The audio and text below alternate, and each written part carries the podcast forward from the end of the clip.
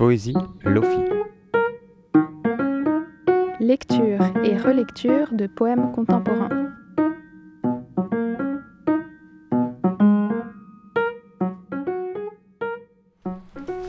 Bienvenue dans ce podcast qui vous balade dans des poèmes pour vous faire découvrir des textes contemporains. Parce que c'est bien beau. Verlaine, La Fontaine et Rimbaud. Mais il y a aussi des poètes et poétesses d'aujourd'hui, des auteurs actuels, des écrits qui résonnent au présent. Dans cet épisode, nous allons parler du rapport au langage et des poèmes comme de petites personnes qui ont leur propre vie, avec un texte de Rita Badoura.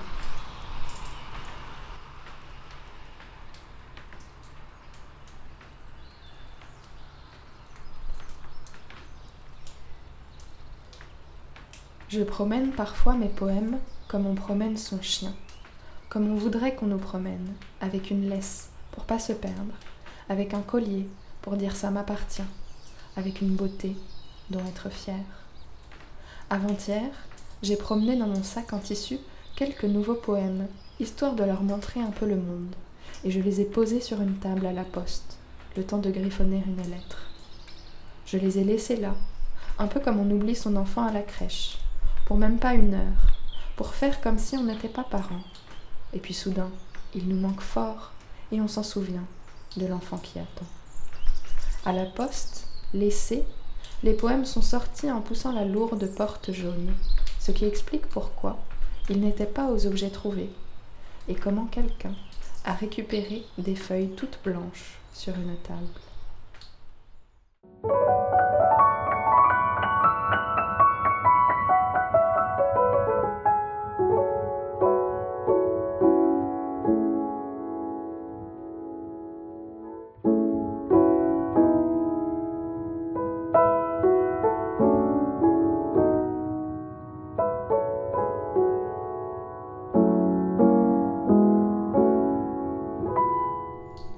Tout le recueil dont est extrait ce poème se penche sur le rapport à la langue, aux mots.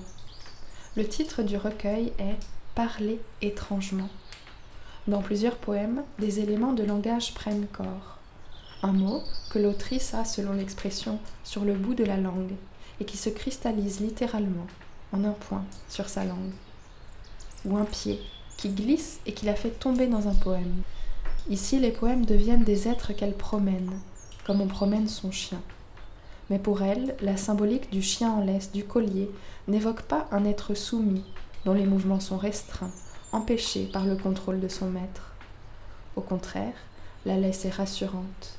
Elle rattache à ce qui est connu, empêche de se perdre et montre le lien d'appartenance.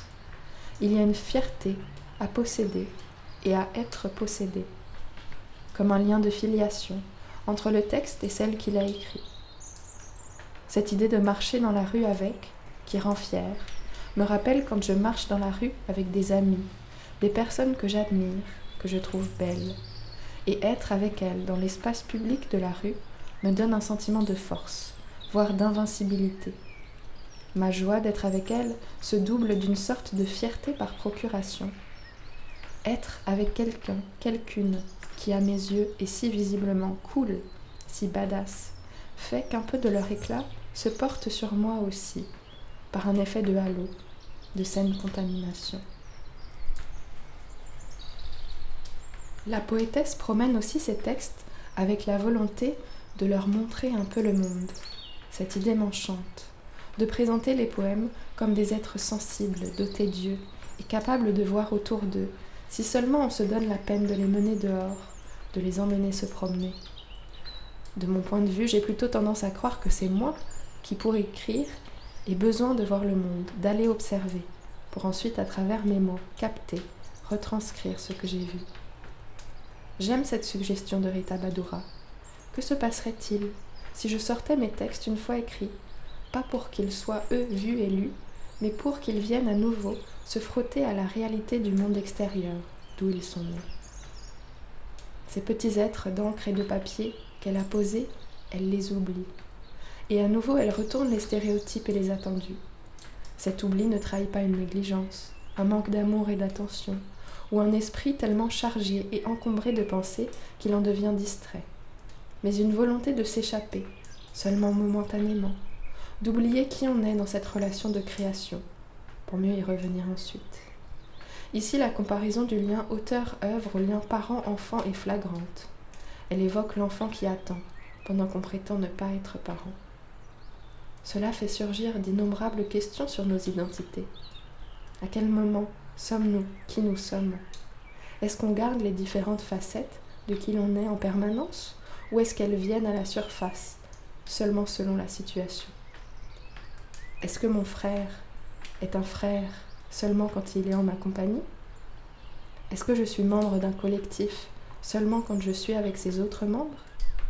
Est-ce que je ne milite que lorsque je suis en train de faire une action, une manif Comment est-ce que mes différentes identités me suivent et m'habitent selon les moments, ce que je suis en train de faire et qui m'entoure? Je comprends tellement ce désir d'oublier momentanément nos responsabilités, de prétendre que ce qu'on a créé ne nous appartient plus, qu'on n'en a pas la charge, puis s'en rappeler et s'en réjouir. Mais dans ce poème, à la dernière strophe, la narratrice révèle que les poèmes ne sont plus là, ne l'attendent plus. Ils ont pris leur autonomie. Ils sont partis, seuls, affronter le vaste monde. Et c'est la vérité pour tout écrivain ou écrivaine qui publie. À un moment donné, son texte s'affranchit de celui qui l'a écrit, part vivre sa propre vie. Une fois qu'il est publié, le texte ne pourra plus être modifié, alors même que son auteur continue de changer et d'évoluer, et peut-être après des années, n'est plus satisfaite de ses œuvres. Mais l'œuvre a pris sa liberté, elle appartient désormais plus à celles et ceux qui la lisent qu'à celui qui la produit. Je me rappelle en cours de littérature au lycée, quand on tirait des fils à n'en plus finir sur les potentielles significations d'un texte, allant parfois dans des conjectures si tarabiscotées que je me disais non, vraiment, ce n'est pas possible que ça ait été l'intention quand ça a été écrit. Mais en fait, à un moment, l'œuvre se détache de celui qui l'a créée et appartient au public qui est libre de l'interpréter. Tout ce poème parle de cette promenade, reproduit le chemin du détachement entre la poétesse et ses poèmes. Elle commence proche d'eux, avec un lien fort, physique, celui de la laisse, et progressivement arrive l'ouverture à l'extérieur. Elle leur montre le monde. Puis, dans un lieu autre, un lieu de transit, elle les pose, les met de côté, avant de les laisser, faisant semblant de les oublier, et revenant vite les chercher. Mais le lien est rompu. Ils sont partis. Ils ont pris leur autonomie. C'est la question de l'arbre qui tombe dans la forêt. Est-il vraiment tombé si personne n'a entendu sa chute, ne l'a vu? De même pour les poèmes, s'ils ne sont pas lus, pas écoutés, est-ce qu'ils existent? De la même manière que des parents, autant qu'ils chérissent leur enfant et vivent avec une grande proximité dans ces premières années, ont pour but d'en faire un être autonome qui peut aller vivre sa propre vie. Les écrivains et écrivaines peaufinent leurs textes avec une certaine intimité avant de passer à l'ouverture au monde, de relâcher leur création dans la nature.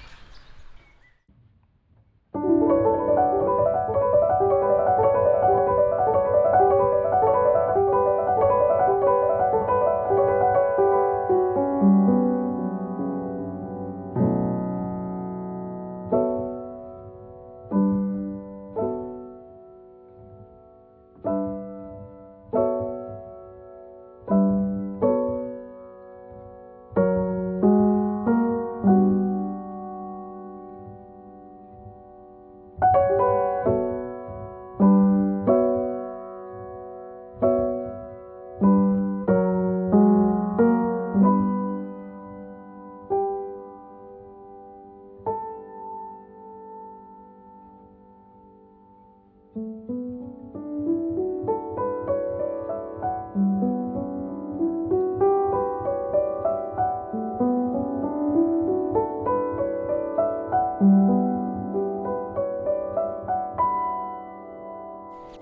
promène parfois mes poèmes comme on promène son chien, comme on voudrait qu'on nous promène, avec une laisse pour pas se perdre, avec un collier pour dire ça m'appartient, avec une beauté dont être fier.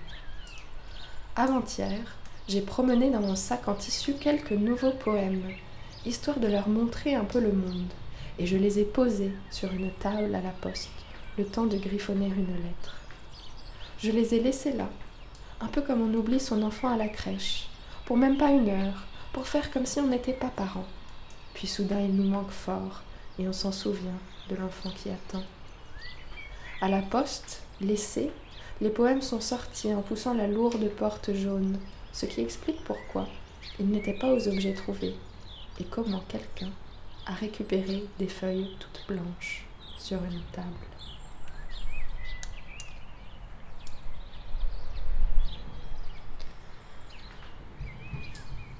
Je tiens à saluer le formidable Padraig Otuma qui a créé le podcast Poetry Unbound qui a inspiré ce podcast.